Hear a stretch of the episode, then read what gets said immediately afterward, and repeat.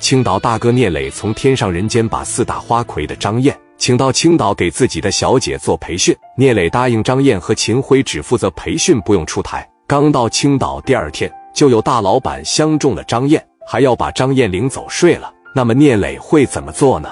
这天，家带聂磊、白小航一群好兄弟们正在青岛的金沙滩上喝酒。磊哥说：“小航，晚上去哥的夜总会溜达溜达。”此时，张燕在给他们上课，说：“妹妹们，咱们最关键也是最基本的一点是，不能跟着客人出台，这也是咱们铁的规定。谁要是说出台，让咱们抓着，我保证他没什么好果子吃。”磊哥给富贵打电话说：“富贵，我新认识的北京朋友叫小航，一会介绍给你认识，把我的包房给我收拾好。张经理已经培训两天了，把这丫头宝贝往我包房里上，让我看看咱这丫头这素质，各方面上没上来。”富贵说：“你放心，哥今天晚上面子一定足。今天晚上生意老好了。”磊哥说：“咱去夜总会溜达溜达，顺便看看张燕教出来女孩啥样了。”这一进屋全是喊磊哥好，有的喊聂总，有的喊聂老板。磊哥这边一摆手，大步流星的朝着自己包房就进去了。给小航和戴哥的感觉是，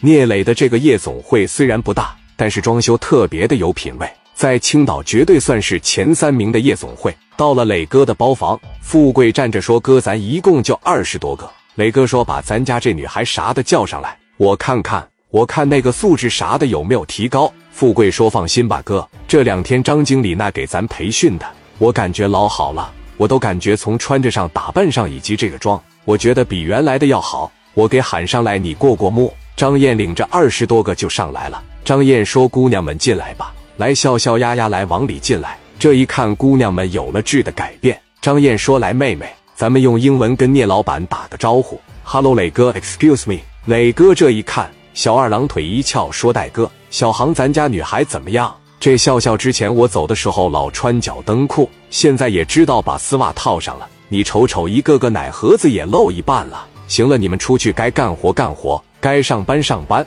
张燕往前面一站，说：“行，那我就领着他们上班了。”张燕领着这帮女孩刚一出去，进来了有十二三个人，说给她一个包房。领头的叫罗黄，还有一个哥们叫哈文，俩人领着十多个人坐在这个包房里。哥几个往这一坐，张燕他们当时领着人就上来，十多个小丫头往这一站，张燕当时也在这，特别端庄。张燕只负责管理培训，不出台。张燕说：“各位大哥晚上好，欢迎光临咱们新一城夜总会，咱家妹妹报个号。”看看大哥喜欢啥，从这边开始。你好，哥，我是本店的二号技师，我叫侯笑笑。你好，哥，我是丫丫。开始自我介绍。哈文还有罗黄，从这十多个小姐身上看了一遍，到最后全部锁定在了张燕的身上。张燕太漂亮了，真不是一般的漂亮。这边一站起来，所有的人都看着这个张燕。张燕当时也特别大方。张燕说了：“哥，你瞅我干啥呀？咱往这边看，有相中的没呀？”要是没有相中的，老妹再给你换一批。罗黄说：“不用给我换，我感觉你就挺好的。”大哥往旁边这一坐，说：“你陪我。”张燕说：“不好意思，这个大哥您可能误会了，这帮女孩是陪您喝酒的，我是他们的管理者，我是不陪客、不喝酒、不陪客人吃饭的。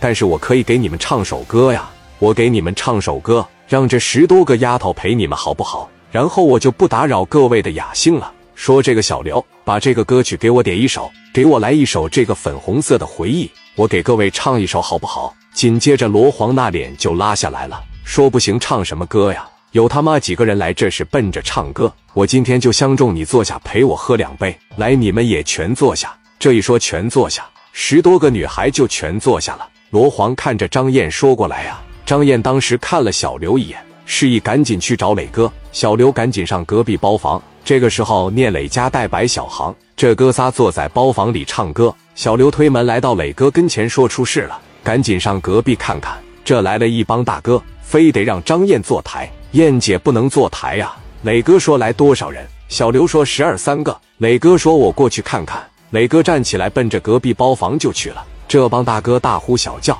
现在就开始拉扯张燕，拉着张燕说坐下，怎么的？老子他妈给不起钱呢。长得漂亮，有点姿色，牛逼了不起，把张燕的蕾丝手套全部拽下来了，而且朝着屁股大的女孩就开揉，给张燕整得太反感了。聂磊来到包房里，看到这边正在和张燕拉扯呢，刘毅上去一下，给张燕就拽回来了。张燕特别的委屈，人家在天上人间那是花魁，是四大花魁当中六万台费的，仅次于梁海玲的。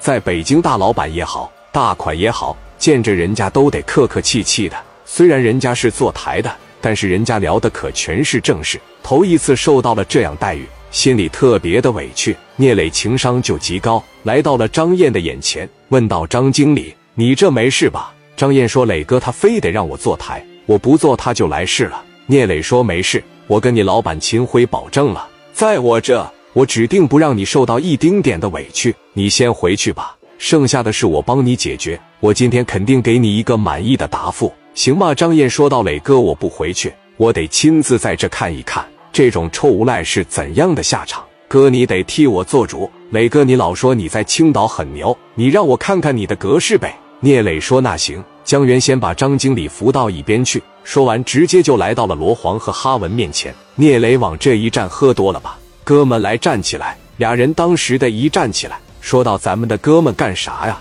开夜总会的妹妹不让摸，不让玩啊？那你还开他妈的啥夜总会了？我今天不但要让这女的留下来陪我，而且我明摆着告诉你，这女的我他妈睡定了。那大奶盒子我一看到就喜欢，今天晚上我就得给她领走。今天晚上我要是领不走，我心里边但凡要是说不得劲，谁他妈也别好。”没等说完，聂磊拿着酒瓶子嘎巴就一下，紧接着四大金刚和任浩全上来了，上去就把罗黄一顿打。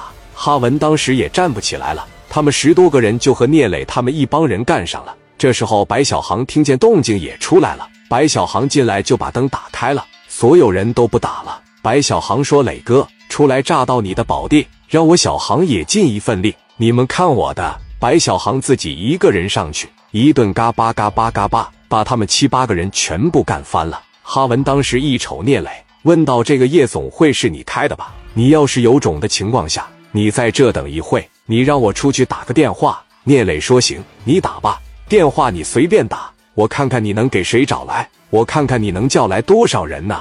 八十人还是一百人？我看看你能叫来多少。”罗黄这会也缓过来点了，